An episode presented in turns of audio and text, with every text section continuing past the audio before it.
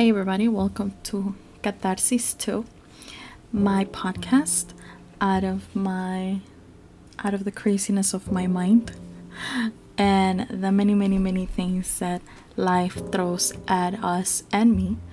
And this is just a podcast about anything and everything where we get to vent about life and whatever's going on at it at the time. So stay tuned.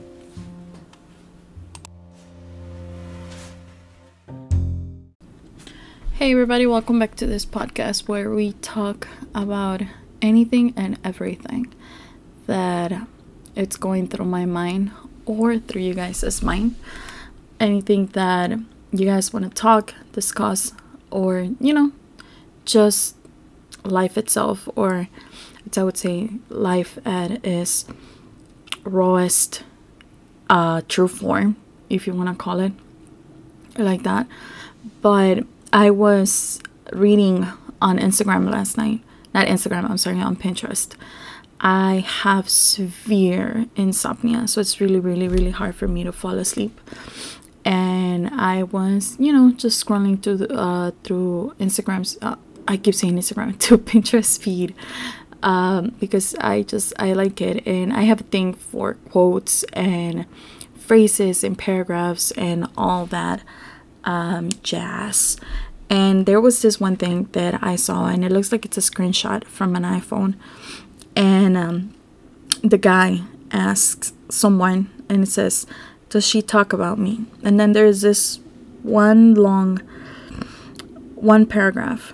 And um, it, like, it's like, um, I've seen it sometimes where it says, I felt that when I read it. I, I, um, I felt that there was something that kind of bubbled up in my in me in my soul. And um, it just kind of stuck with me and i was like okay well i need to record this and i need to talk about it. So the answer says i'm sorry i'm kind of sick but the answer says not like she used to. Now when she hears your name when someone brings you up she'll look at a few of us who know with these eyes. This brilliant melancholy eyes of hers, and in that moment you think that all the sadness of the world was forced into this one body, one soul, this one heart that is so fragile and close to breaking. Then she'll put on a smile that is so obviously forced it's kind of painful to see. She might space out or change the subject, not because she doesn't want to talk about you, but because she can't. I can tell she's hurting. She hides it well, but deep down she is.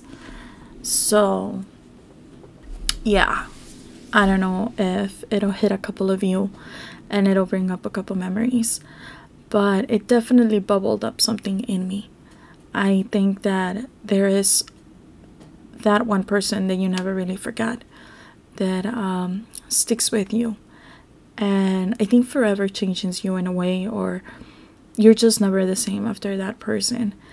And if someone's going through a heartbreak, I know that right now that phrase is hitting you hard. But you know what? I can tell you that it gets better after a while. It stops hurting little by little, it stops hurting and it gets easier. The days don't seem so long anymore and they kind of get back back to normal in a way, I guess.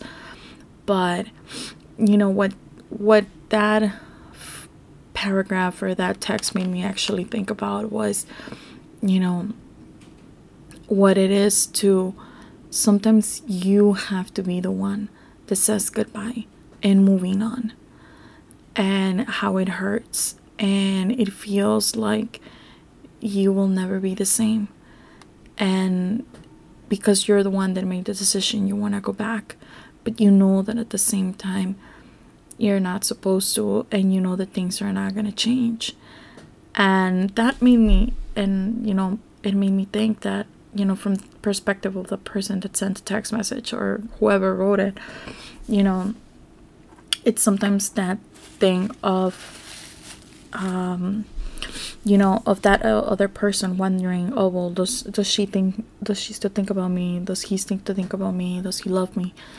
Does um she love me you know the doubt is also in them. So i think that heartbreak whatever way you put it is never easy. Um, it's always hard and painful. But sometimes i feel that the aftermath of it can be more painful than the than the breakup itself. And you know sometimes you're just you just don't know. And things little things like that can bubble up feelings and memories that you thought that were forgotten but they're really not. Because you know how sometimes you go through you know you know how sometimes after a breakup you know you just kind of start going through your days and like i said before you know your days just get better and things get easier. And you know you move on. And i don't know three months a year 10 years down the line. Something a moment a smell a song a sound hits you like a ton of bricks. And it brings back all the memories and it brings back all the good things. And sometimes you forget about the pain and you idolize this person that was in your life because your mind has selectively collected or chosen to bring back only the good and not the bad. Um, and you know in that moment we're like oh my god you know i i miss him i miss her. But I think more than anything, again, like, you know, other quotes, we don't miss the person, we miss what we had with the person. We miss what that person represented or what that person gave us in our life that we missed, you know, not exactly them, but what they gave us or what they meant in our life. And you know that can be that can be a two-way blade i would say because moments like that can make us call that person back or look for that person. And we don't realize and we fall into old patterns. And here you are a few months later you dug yourself out of that hole that you were in before and you're back in it. And you know you keep making you keep going. I don't want to say making the same mistake but you keep going back to the person or to that instance and you want it to be good you want it to be good so bad but it never really will be because you are you have changed and so has that person you know you are different people in different times and you will never get that back or that feeling or that moment.